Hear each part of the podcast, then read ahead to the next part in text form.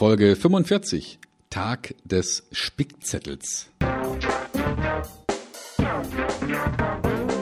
Willkommen bei Fucking Glory, dem Business Podcast, der kein Blatt vor den Mund nimmt. Martin Puscher und Stefan Heinrich sind ihre Gastgeber. Provokateure und vielleicht auch ein kleines bisschen die Helden des modernen Geschäftserfolges. Freuen Sie sich auf Ideen, Geschichten, Vorwürfe, Misserfolge und Erkenntnisse aus der Praxis. Los geht's! Es ist nur ein kleines Stück Papier, mit feiner Schrift überfrachtet, sorgfältig versteckt, nur für die eigenen Augen bestimmt. Der Spickzettel. Der Tag des Spickzettels erinnert daran, wie sehr dieses Hilfsmittel so vielen von uns schon ein gutes Gefühl bei Prüfungen beschert hat oder als Gedankenstütze uns wertvolle Dienste geleistet hat. Aber nicht nur in der Schule oder im Studium kann der Spickzettel wirkungsvoll sein. Lasst euch überraschen, warum der Spickzettel sogar das Zeug hat, zum unersetzlichen Werkzeug zu werden. Der Spickzettel ist so wichtig, egal ob in der Grundschule, in der Oberschule, im Gymnasium, im Studium. Man braucht einfach einen Spickzettel, um das kondensierte Wissen gerade dann verfügbar zu haben, Stefan, wenn man es braucht. Das ist wohl ja die gute Nachricht eines Spickzettels, oder? Ja, und ähm, es hat ja einen eher schlechten Beigeschmack. Ne? Spickzettel ist ja was Verbotenes, was man nicht haben darf, was, äh, was zu, zum Ausschluss führt. Und ich weiß gar nicht, ist es jetzt verjährt, aber ich hatte schon ab und zu mal einen. Also ich hatte schon mal einen Spickzettel und gebe zu, dass ich den äh, gebraucht habe. Hm. Wichtig, wichtig, wichtig. Ich glaube, das Thema Spicken, ich spick da mal, ist immer noch so etwas, was im täglichen Sprachgebrauch noch im täglichen Habitus tatsächlich so drin ist. Mhm. Ob das nun die Schüler oder die Schülerinnen sind, die vielleicht sagen, oh, ich habe bisschen Prüfungsangst und ich habe das Gefühl, dass ich etwas vergesse, was wirklich für diese Arbeit so wichtig ist.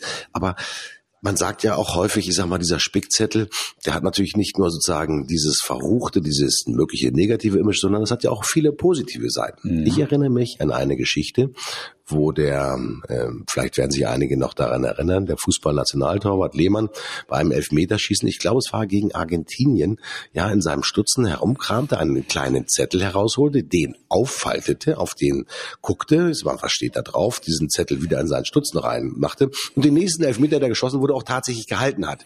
Der Spickzettel hat natürlich nicht immer nur etwas zu tun mit Prüfungssituationen, wo es nicht erlaubt ist, mit ja äh, nicht erlaubten Hilfsmitteln zu arbeiten, sondern der Spickzettel ist ja auch etwas wie ähm, ja das ausgelagerte ja Gewissen, die ausgelagerte Erinnerung an etwas. Ja, woran sollte ich mich erinnern, um etwas richtig zu tun? Und schon, Stefan, sind wir ja eigentlich bei der höheren Form des Spickzettels, nämlich ja, wie können wir uns in der Alltäglichkeit eigentlich mit Spickzetteln das Leben tatsächlich leichter machen. Mhm. Wo setzt du denn für dich selber Spickzettel ein?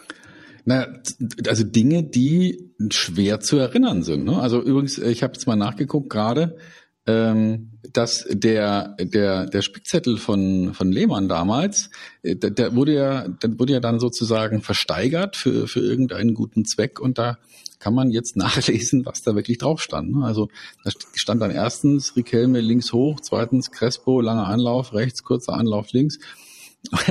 Also da standen sozusagen ähm, Notizen drin, die ähm, ich glaube, war es nicht Kahn, der, der. Nee, es war, ja, Lehmann. Ja, ja aber, aber Kahn hat, hat Lehmann doch den Zettel ja. gegeben. War das nicht so?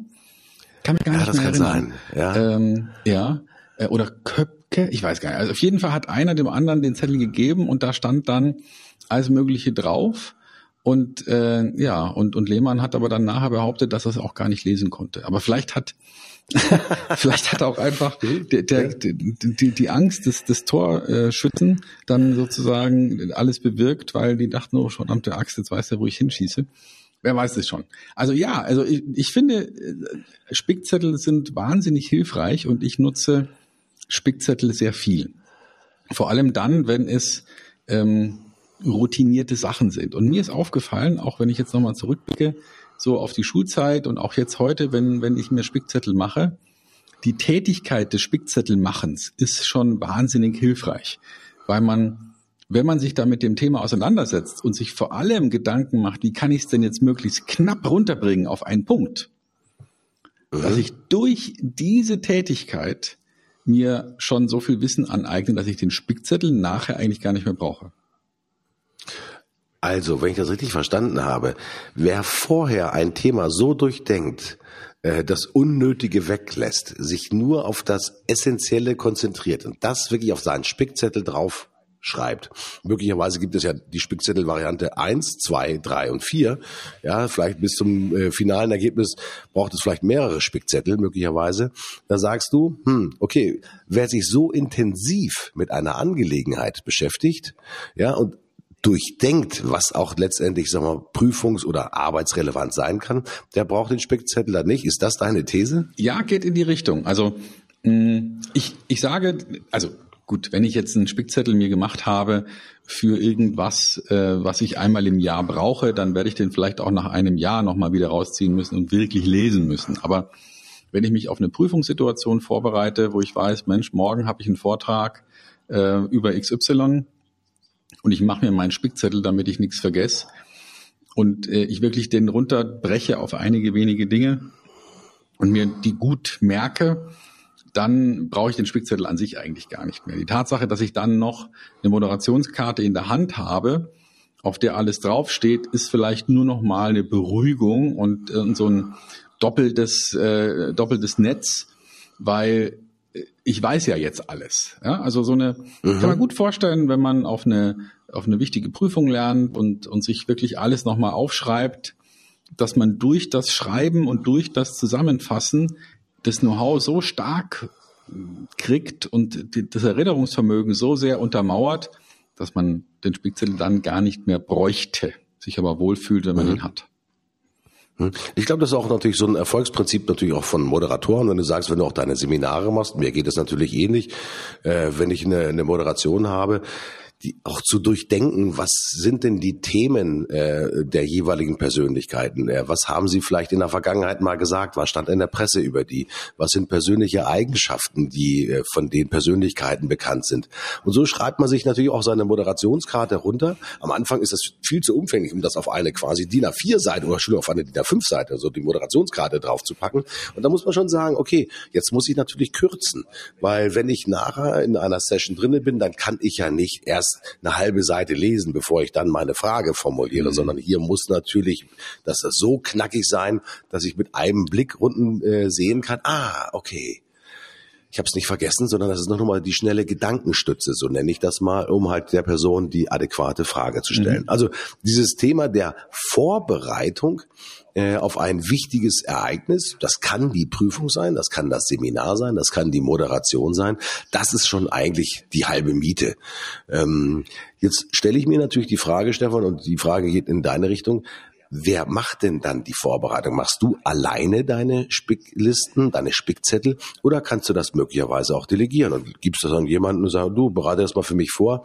Oder ist so der Spickzettel wirklich so etwas, was sehr individuell ist, was sehr auf die besondere Persönlichkeit zugeschnitten ist? Ja, da gibt's vielleicht verschiedene, verschiedene Antworten drauf. Also wenn ich mich auf einen Vortrag vorbereite, dann ist es mein Spickzettel, dann, dann wird den auch jemand anders gar nicht lesen können oder verstehen können. Mm, das sind dann wirklich meine Notizen, jetzt nicht unbedingt, weil ich so eine Handschrift habe, die keiner lesen kann, sondern weil ich es vielleicht so sehr verdichtet habe, dass jemand, der sich nicht vorher mal mit dem Thema beschäftigt hat, gar nicht wirklich die richtigen Impulse kriegt, wenn er diese kurzen Notizen liest. Aber man kann natürlich auch die Technik des Zusammenfassens und des auf den Punkt bringens, den kann man natürlich übertragbar machen. Also da fallen mir jetzt ein paar Ideen ein. Also wir machen ja zurzeit eine, eine Blogserie bei stefanhanig.com, wo wir Fragen beantworten. Also ja, so Fragen wie, wie komme ich äh, an den Entscheider ran, wenn er abgeschirmt wird oder wie finde ich raus, was meine Kunden wirklich wollen und solche Dinge. Ähm, das sind alles Fragen, die wir rausgefunden haben über eine Umfrage, wo in einem großen Forum Leute gesagt haben, das sind so typische Fragen, die mich im B2B-Sales bewegen. Und die haben wir dann beantwortet. Und im Zusammenhang mit dieser Antwort bieten wir dann auch jedem Leser an, sich nochmal zusätzlich eine Checkliste, eine, ein, ein Spickzettel mit runterzuladen, um sich noch intensiver mit dieser Sache zu beschäftigen. Und das Schreiben dieser Spickzettel, das kann natürlich auch ein guter Redakteur machen, wenn er so mhm. einen Artikel vor sich hat. Also wenn da so ein Blogartikel steht, so mit 10, 12, 13.000 Zeichen, dann kann ein sehr guter Redakteur natürlich hingehen und journalistisch arbeiten und sagen, was steht da eigentlich drin, was sind die wesentlichen Aussagen und das soweit zusammenfassen und in eine vernünftige Reihenfolge bringen, dass die, die Spickzettelerstellung etwas ist, was man auch sehr gut delegieren kann. Mhm. Jetzt gucken wir uns mal an, derjenige, der bei deiner Umfrage teilgenommen hat, der eine Frage gestellt hat und der jetzt ganz heiß drauf ist, ich sag mal, die ja, Antworten darauf zu lesen. Mhm. Es gibt quasi den Blog, es gibt äh, Video-News dazu, es gibt einen Podcast möglicherweise dazu und es gibt den Spickzettel mit dazu. Äh, den lädt er sich natürlich auch runter, weil er natürlich auf seine Frage genau ja vorbereitet sein will, wie er in der bestimmten Situation auch zu reagieren hat. Mhm. Ähm, ich habe das Gefühl, dass wenn er diesen Spickzettel aufmacht, dass er dann natürlich auch im Hintergrund hört, was und, und sich erinnert, was hast du im Blog darüber erzählt, was hast du möglicherweise im Podcast mhm. erzählt. Also ist quasi der Spickzettel, das kondensierte Wissen, wo im Hintergrund, ich mache das jetzt mal in unterschiedlichen Blasen, so Sprechblasen immer wieder auftauchen, die letztendlich illustrieren, was auch wirklich die Geschichten hinter dem Spickzettel sind. Mhm. Der Spickzettel, so habe ich das verstanden, sehr komprimiert, sehr detailliert, aber die Geschichten drumherum, um das in den Kontext zu setzen, das findet sozusagen im Blog, im Video und so weiter und so fort statt. Habe ich so richtig verstanden, Stefan? Ganz genau. Also das umfangreiche Wissen ist, ähm, ist dann beispielsweise im, im Podcast zu hören oder im Blog zu lesen oder vielleicht auch in dem Video, das wir dann nochmal gedreht haben, wo ich ähm, anhand von Folien dann komplexe Zusammenhänge nochmal erkläre. Also da muss man sich dann, oder wenn man das wirklich aufnehmen will, muss man sich vielleicht auch mal wirklich 20, 25 Minuten Zeit dafür nehmen, um das komplett zu erfassen. Aber wenn ich jetzt dann später wieder in die konkrete Situation komme, dann möchte ich ja jetzt nicht nochmal 25 Minuten Podcast hören oder, oder Blog lesen, sondern dann will ich ja mit einem Blick auf einen Zettel mit ein paar ähm, vielleicht auch grafischen Impulsen, zack, sofort wieder da sein und sofort wieder wissen, was ich jetzt damals gelernt habe und das Wissen auch wieder abrufen können. Und ich denke, mhm. das kann eine Checkliste sehr gut leisten, ähm, wenn man sich damit auseinandergesetzt hat und, und überlebt hat, was schreibe ich da rein. Vielleicht auch so eine Mischung aus Checkliste und, ähm, und Spickzettel, wenn man selber noch was mit einbringt, also wenn man noch zusätzlich was mit dazu schreibt, wenn es vielleicht mhm. auch so den Charakter eines Arbeitsblatts kriegt, so mit Lückentextartigen Dingen, ne? was mache ich zuerst, was mache ich als zweites, so dass man auch selbst noch was mit reingeschrieben hat in so eine vorgegebene Checkliste und dann wird da ganz schnell ein ganz wertvolles Arbeitsinstrument draus. Mhm. Mhm. Ja, viele Menschen denken ja, sie sind perfekt. Das ist ja ganz einfach so. Mhm. Ich mache das so aller Mengen heraus. Ich bin routiniert in meiner Aufgabe, in meiner Tätigkeit. Routine ist dann in dem Fall vielleicht aber auch so wirklich schädlich, weil man ja sagt, ich mache das so, wie ich das immer gemacht habe bei durchschnittlichen Ergebnissen. Ich nenne das jetzt einfach mal so. Aber die Checkliste, auch gerade dann, wenn sie ja von außen intendiert ist, wenn Erfahrungen auch von außen quasi in so einer Checkliste mit drinne stehen, da haben sie natürlich noch einen ganz anderen Wert und helfen natürlich, so habe ich das verstanden, den Menschen einfach bessere Leistungen auch tatsächlich zu erbringen, weil man natürlich nicht nur seine eigenen Gedanken drinne hat, sondern auch das Best Practice Wissen, zum Beispiel von Stefan, damit drinne hat im Sinne mhm. einer, einer Checkliste. Ja. Ähm, manche denken auch, es ist Korinthenkackerei ja, jetzt mache ich da so eine Checkliste und ich muss jeder einzelnen Punkt quasi abhaken. Das ist vielleicht im Vertrieb nochmal was anderes, als wenn man klassischerweise im Projektmanagement drin ist. Bist du der Ansicht und auch der Überzeugung, dass wenn man in den Vertrieb tatsächlich reingeht und wenn man über Vertrieb nachdenkt, dass man auch hier wirklich mit diesen, ich sag mal, Checklisten arbeiten sollte? Häufig wird ja gesagt, das kommt viel aus dem Bauch heraus, man arbeitet wahnsinnig viel mit Erfahrungen. Wie ist deine Meinung zum Thema sozusagen der ja, des Vertriebs der Zukunft schon deutlich stärker über Checklisten geführt und auch geprägt? Also ich sage dann, wenn jemand mir sowas sagt im Seminar, dann sage ich grundsätzlich, die meisten Dinge, die aus dem Bauch herauskommen, sind nicht besonders ansehnlich. Äh, also äh, was ich damit sagen will, ist, es ist natürlich eine schöne Ausrede zu sagen, das habe ich alles im Kopf, das mache ich alles äh, so aus der aus der Ecke raus. das ist alles Quatsch. Also Dinge, die Checklisten, die mehr mehr umfassen als drei Punkte, das muss man sich mal geben. Checklisten mit mehr als drei Punkten in der Luftfahrt müssen mhm. schriftlich sein. Also bis zu drei Punkte darf man sich's merken dürfen. Ja, so eins, zwei, drei. Aber alles, was mehr als vier Schritte umfasst, muss in der, in der Luftfahrt schriftlich in der Checkliste gefasst werden. Das machen die ja nicht, weil sie doof sind, sondern weil sie herausgefunden haben, dass wir uns schwer tun, mehr als drei Dinge sicher, also 100 Prozent sicher zu behalten. Und wenn ich dann jetzt so einen Verkäufer sehe, der sich da lustig macht, dann habe ich auch immer ganz gerne den Buchtitel von Perscheid, Martin Perscheid vielleicht äh, schon bekannt, der äh, ein wunderbares Buch geschrieben hat, das heißt, ähm, oder gezeichnet hat, muss man sagen, wenn Deppen duschen. Und da ist auf der, auf dem Titel so ein Bild drauf von einem Mann, der eben unter der Dusche steht und dann da seine Checkliste abhakt. Da steht dann Ohren in Klammer zwei, Haken dran und so, so dass er also nicht vergisst, was er alles waschen muss. Das ist natürlich eine Überzeichnung und lächerlich. Mir geht es darum, dass man in einem komplexen Verkaufsgespräch nichts vergisst.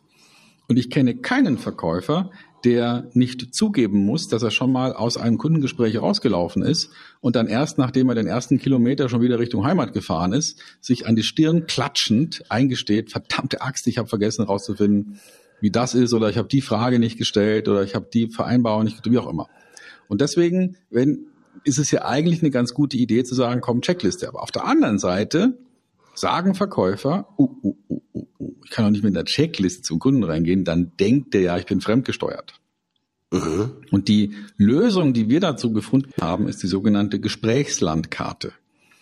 Also wer sich dafür interessiert, kann das gerne mal googeln, Gesprächslandkarte, dann landet er auf irgendeiner Artikel von mir, wo wir das mal erklären. Und der Gedanke dahinter ist, stell dir vor, wir unterhalten uns über Essen, Essen in Europa, ja, landestypische Gerichte. Und ich, zwischen uns liegt so eine Europakarte, ganz grob stilisiert. Ja, und während ich dich so frage, was isst du gerne, und du sagst mir, ja, Pasta isst du gerne, dann mache ich mir ohne lang nachzudenken die Notizen dazu in den Stiefel. Weil ich mhm. diese Europakarte auswendig kenne, die habe ich schon hunderttausend Mal gesehen.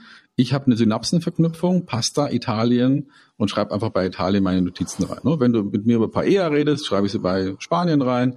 Wenn du sagst, du isst auch ganz gerne mal tote Frösche, dann schreibe ich das bei Frankreich rein. Ja, Oben links wäre dann England. Da entscheiden wir uns vielleicht beide aus kulinarischen Gründen nicht drüber zu reden. Dann ja, macht man halt einen Strich durch England durch. Aber es wäre unmöglich, wenn man mit so einem Werkzeug arbeitet, dass ich vergesse, mit dir über England zu reden. Ich kann bewusst entscheiden, ich rede heute nicht mit dir drüber, ist ja gut. Aber ich kann es nicht mehr vergessen. Und der Gedanke ist also, diese, diesen Spickzettel in ein grafisches Format zu packen, mhm. quasi wie ein Schreibblock vor sich liegen zu haben. So leicht in grau gedruckt, so wie so die Linien von kariertem Papier. Und da kann ich dann einfach meine Notizen reinmachen. Und wenn ich irgend, zu irgendeinem Thema noch keine Notizen habe, dann sehe ich, ja, guck mal, da haben wir noch nicht drüber geredet. Und dann treffe ich eben die Entscheidung, okay, da, ah, das habe ich ja vergessen, da rede ich jetzt noch drüber. Zum Beispiel, ich habe vergessen herauszufinden, wer der Entscheider ist, oder ich habe vergessen zu fragen, wann, wann man sich jetzt auf den, den nächsten Schritt vereinbart hat. Ähm, und dann frage ich das halt noch. Ah, ich sehe gerade, ich habe nur eine Frage. Oder ich entscheide, nee, das frage ich jetzt nicht, weil das habe ich letztes Mal schon gefragt, mache ich einen Strich durch. Also ich krieg's hin, quasi den Spickzettel zu vergrafiken, in eine Grafik zu packen. Wie, reagi wie, reagiert der Kunde darauf? Hat er das Gefühl, das ist jetzt ein durchgeplanter Typ, weil das kann ja sehr positiv sein. Also der ist, mhm. der hat eine strukturierte Vorgehensweise, der kümmert sich um all die Aspekte, die für das anstehende Projekt diesmal von Relevanz sind und die nötig sind, um die auch wirklich miteinander zu besprechen, um halt ein vernünftiges Projektmanagement darauf aufzusetzen. Oder ist es eher so aus deiner Erfahrung heraus, dass der Kunde eher das Gefühl hat, dass er hier, ja, ich sag mal, wie 0815, ja, wie, wie ein Checklistenabhaker äh, behandelt wird. Wie ist deine Erfahrung? Meine Erfahrung ist, die Kunden reagieren grundsätzlich positiv drauf. Ähm, und zwar deswegen, weil man das Gefühl vermittelt, der macht es jetzt heute nicht zum ersten Mal. Mhm. Der kann das. Der, der weiß, was er da tut. Das ist nicht so, dass er jetzt wirklich Schritt für Schritt abliest. Das wäre vielleicht bei einer sequenziellen Wegbeschreibung so. Ja, und das mhm. kennt ja jeder, wenn dir jemand eine Wegbeschreibung in die Hand drückt und dann ist an einer Stelle vielleicht mal die Straße gesperrt oder äh, du hast die Abzweigung verpasst und dann kannst du die Wegbeschreibung kannst du wegschmeißen, mhm. weil du die nie wieder findest. Den, also du findest da nicht mehr rein. Aber wenn du eine Landkarte hast, dann kannst du auch mit Umgehungen, mit Änderungen des Weges und solchen Dingen ganz gut umgehen. Und deswegen auch der Gedanke von der Landkarte, die zwar mir einen Überblick gibt und mir auch genau zeigt, welche Regionen gibt's hier, aber mich nicht in eine Reihenfolge reinzwingt. Also ich kann das machen und dann das oder ich kann hier länger verweilen, überspringen was, komme nochmal zurück. Und, und deswegen glaube ich, dass so eine grafische ein grafischer Spickzettel, eine grafische Checkliste sehr hilfreich ist, weil sie mich nicht in so eine sequenzielle Beantwortung reinzwingt. Und mhm. meine Erfahrungen damit sind außerordentlich positiv. Mhm. Also ich äh, nehme daraus, dass der Kunde natürlich auch das positiv gutiert, wenn jemand einen Plan hat, ja, welche Aspekte denn äh, ja erfolgswirksam sind. Und äh, man sollte über die Dinge sprechen, die natürlich auch einen Einfluss haben auf den Erfolg des Projektes. Habe ich soweit verstanden, dass im Prinzip sozusagen wirklich dieses, ich sag mal, Leiten lassen an der Gesprächslandkarte, ich habe mir jetzt gerade parallel aufgemacht, guckt da schon drauf, tolle Idee, äh, kann ich jedem nur empfehlen. Und das ist auch wirklich die ja, über Gesprächslandkarte äh, in Google eingeben, findet ihr sofort das Ergebnis. Das äh, überzeugt mich sehr, Stefan. Wie wichtig ist aber natürlich auch dieser Spickzettel beim internen Arbeiten? Nun ist es natürlich so, dass äh, bei dir natürlich auch sehr viele, ich sage mal, redaktionelle Dinge gemacht werden müssen. Äh, zum Beispiel dieser Podcast. Ja, das ist jetzt heute, ist es die 45. Aufzeichnung. Brauchen wir dafür einen Podcast, Stefan? Weil nach 45 Sendungen würde man sagen, na gut, da brauchst du doch keine Checkliste mehr, das hast du eigentlich alles im Kopf. Ähm, muss ich alles im Kopf haben oder ist es vielleicht doch besser, den Kopf sozusagen auf Papier zu haben?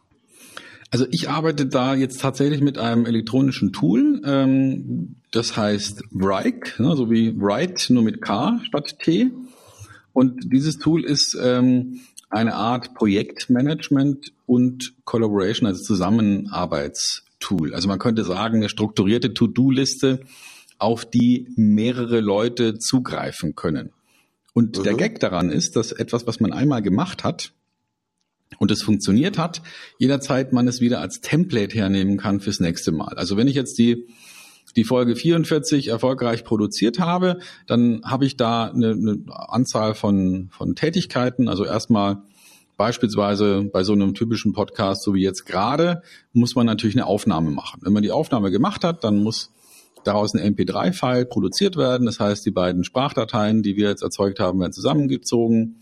Dann gibt's noch eine Aufnahme für den Purport und dann gibt's noch ein paar Jingles und dann gibt's ein Ende und einen Anfang und, und das muss man alles zusammenbasteln. Wenn man das erledigt hat, muss man da ein MP3 draus machen. Das MP3 muss man hochladen auf so einen Medienserver. Parallel dazu überlegt man sich, was ich auf dem Medienserver, der dann alles wieder ausspielt, zum Beispiel an iTunes, für einen Text mit dabei haben will. Den Text brauche ich dann auch nochmal für den Blogbeitrag. Ähm, dann gibt es noch eine Social-Media-Veröffentlichung. Also das heißt, es gibt da einige Dinge, die ineinander verzahnt sind. Und ich finde es einen riesen Luxus, wenn ich nicht jedes Mal neu nachdenken muss, warte mal, wie war das? War das vor dem oder das nach dem und wie hängt das zusammen und wie mache ich das am besten? Und was war nochmal einfacher, das so oder so zu machen?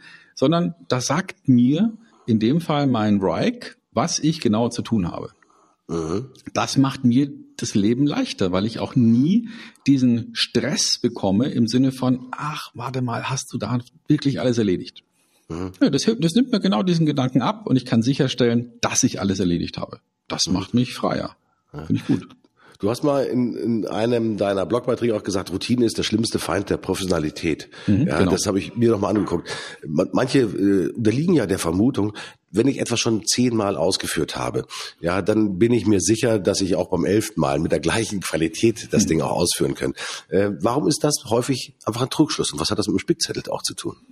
Also ich für mich habe erlebt, ähm, dass ich Dinge vergesse, auch wenn ich sie schon hunderttausendmal gemacht habe.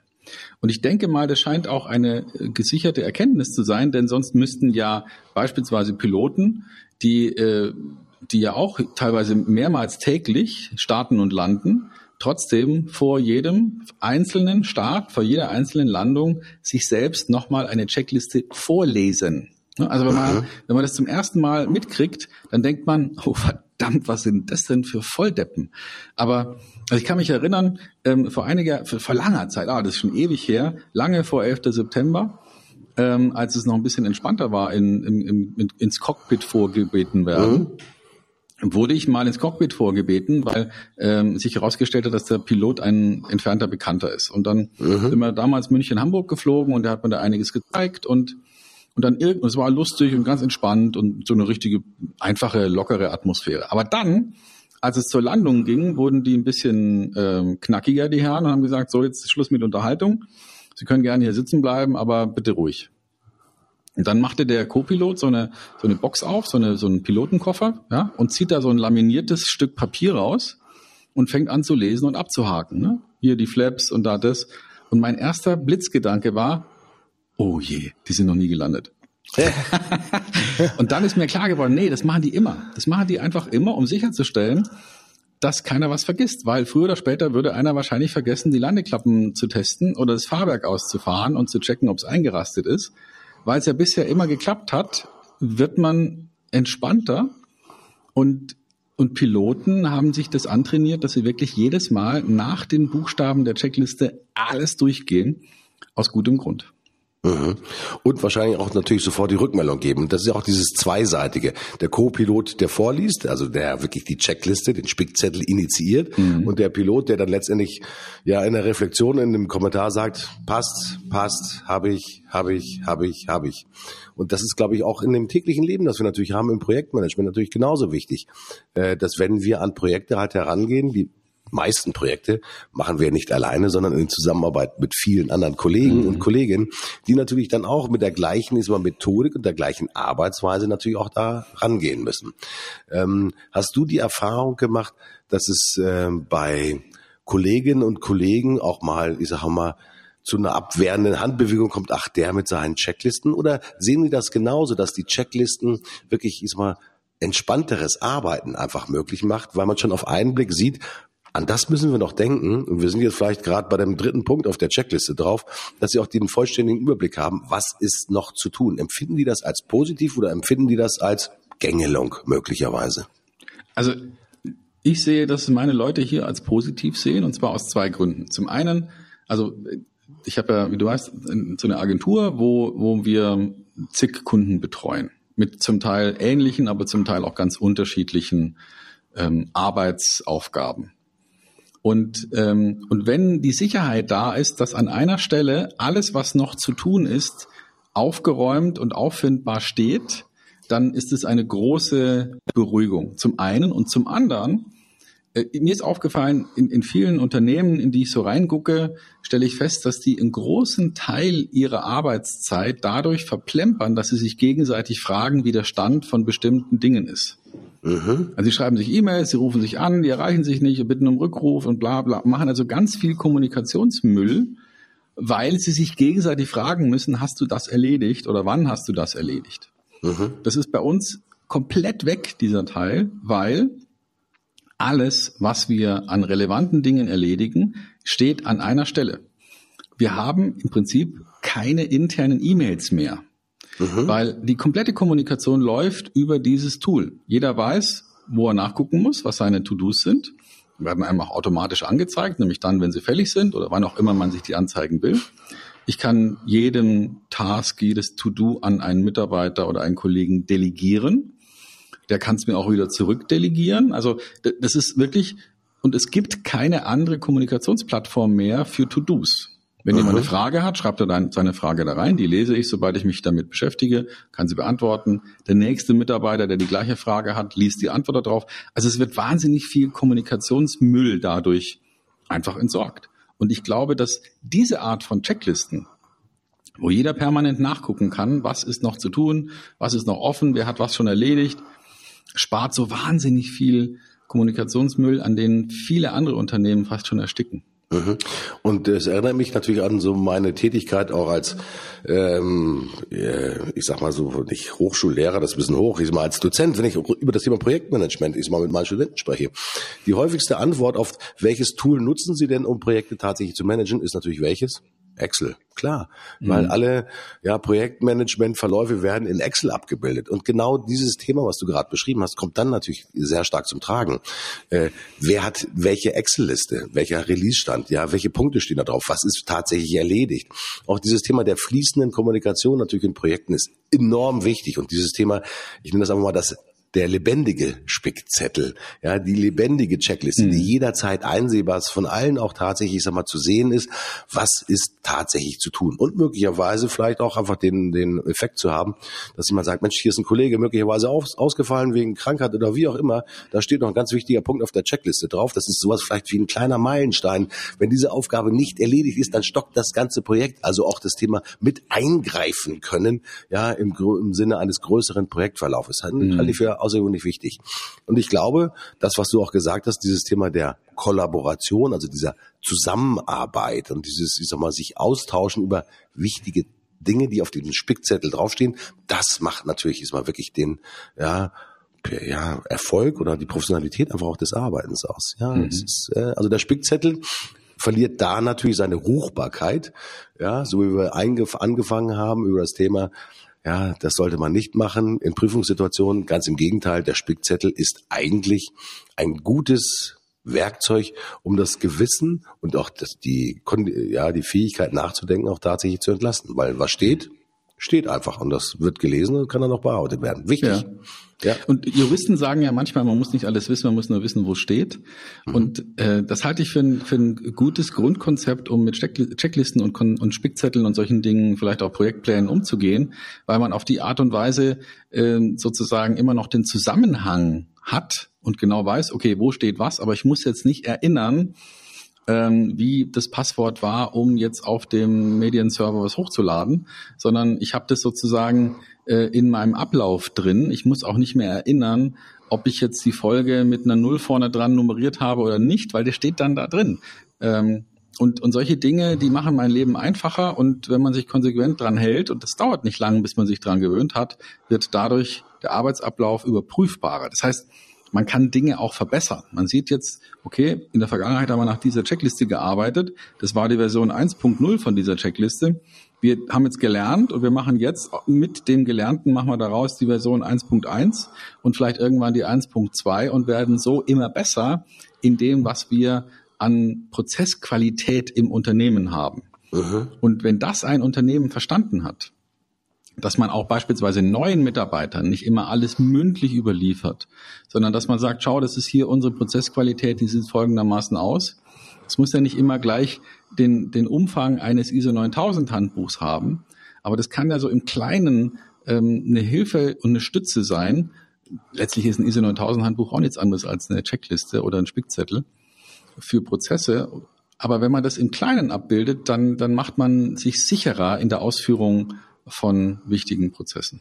Und wird definitiv mehr Elfmeter halten, um da die Replik nochmal zu Herrn Lehmann halten. Genau. Also es werden weniger Fehler passieren. Das ist, glaube ich, das Einfache, äh, was, was da auch tatsächlich dahinter steht. Also aus der mhm. positiven Routine mehr Professionalität halt herausmachen. Und ich finde es gut, dass du diesen Aspekt auch der permanenten Erneuerung auch angesprochen hast. Also den Release 1.0, den Release 1.1, 1.2 mhm. und so weiter und so fort, um sich natürlich auch ja weiterzuentwickeln. Also Spickzettel sind, so habe ich das verstanden, natürlich nicht da, um einfach nur ein einmaliges Erlebnis zu produzieren, sondern dann natürlich auch weiterentwickelt zu werden. Also sie sollen genau. lebendig sein. Und dazu braucht man dann natürlich auch die elektronischen Hilfstools, weil es dann natürlich einfach viel schneller geht, letztendlich mit diesen elektronischen Hilfstools zu arbeiten. Stefan? Mhm.